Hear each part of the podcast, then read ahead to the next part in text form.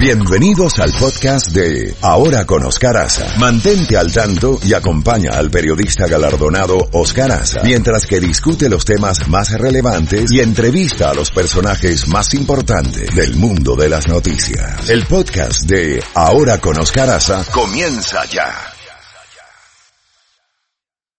At Evernorth Health Services, we believe costs shouldn't get in the way of life-changing care, and we're doing everything in our power to make it possible.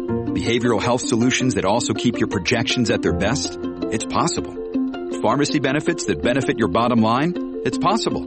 Complex specialty care that cares about your ROI? It's possible. Because we're already doing it.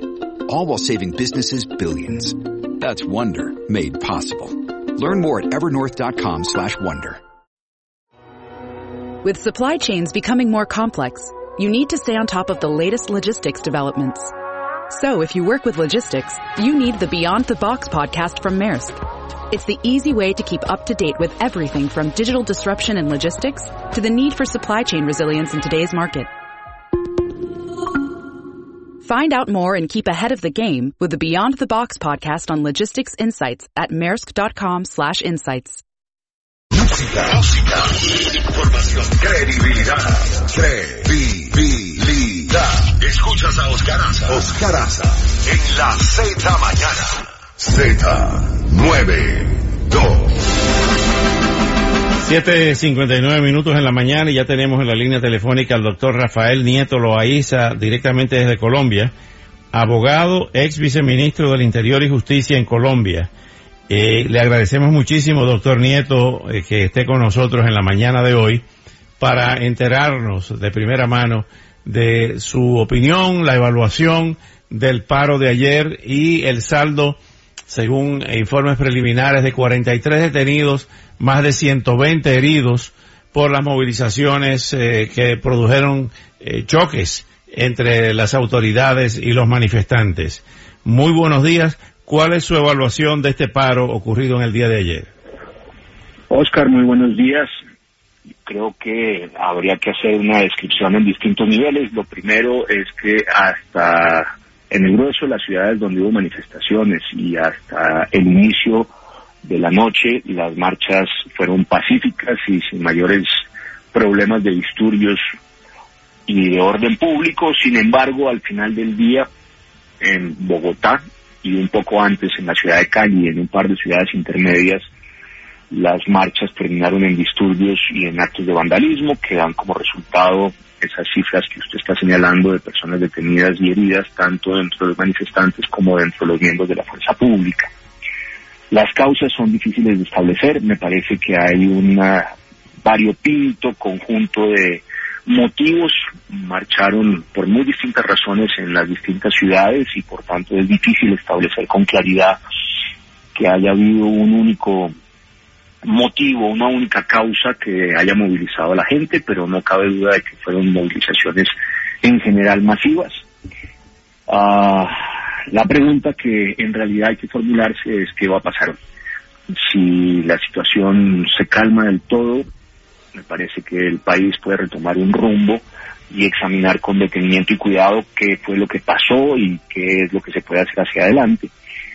Pero si al final de la tarde de hoy vuelven a haber disturbios y actos de vandalismo, hay que tener especial cuidado porque lo que hay que evitar de todas las maneras es lo que yo llamo la deriva chilena, es decir, un ejercicio de imitación en Colombia de lo que ocurriese en el país austral y que ahí sí puede generar dificultades enormes de gobernabilidad. Bueno, Gustavo Petro está llamando a que los colombianos alcen su voz en contra de las políticas implementadas por el presidente Iván Duque y está señalando que sigan las protestas. Eh, ha instado a los ciudadanos a mantenerse en las calles.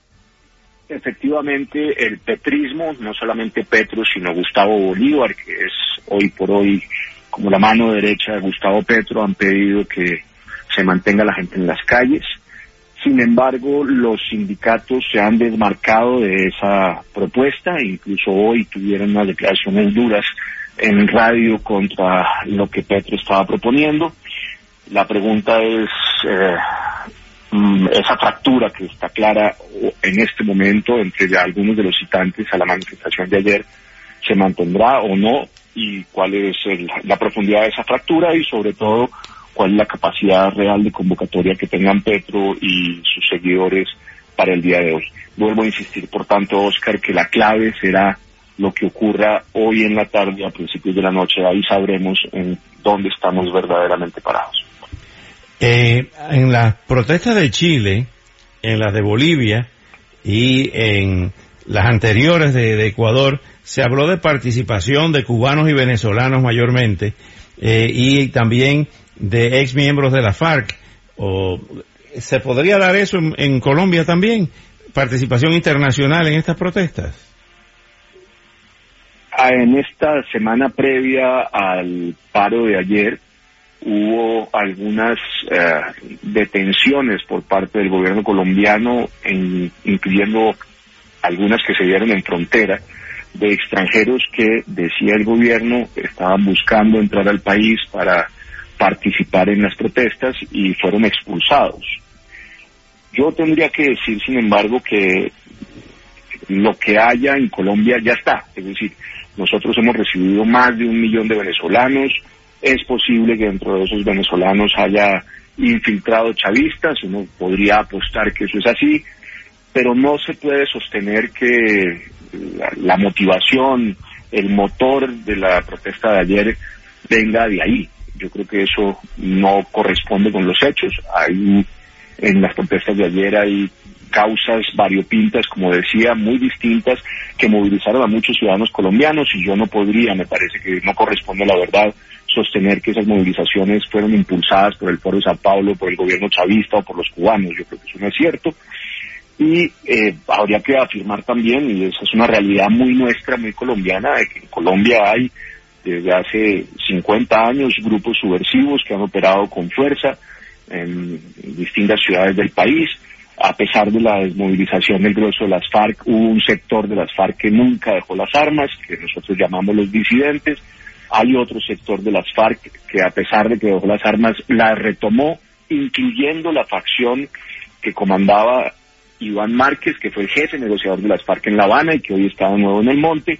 Y aquí sigue habiendo otros grupos armados organizados como el ELN que nunca han abandonado la clandestinidad. Lo que quiero decir es eh, grupos violentos clandestinos en Colombia tenemos hace 50 años y es más probable que los vándalos puedan tener en algunos de los casos relaciones con estas células clandestinas urbanas que eh, sostener que se están moviendo por una motivación extranjera.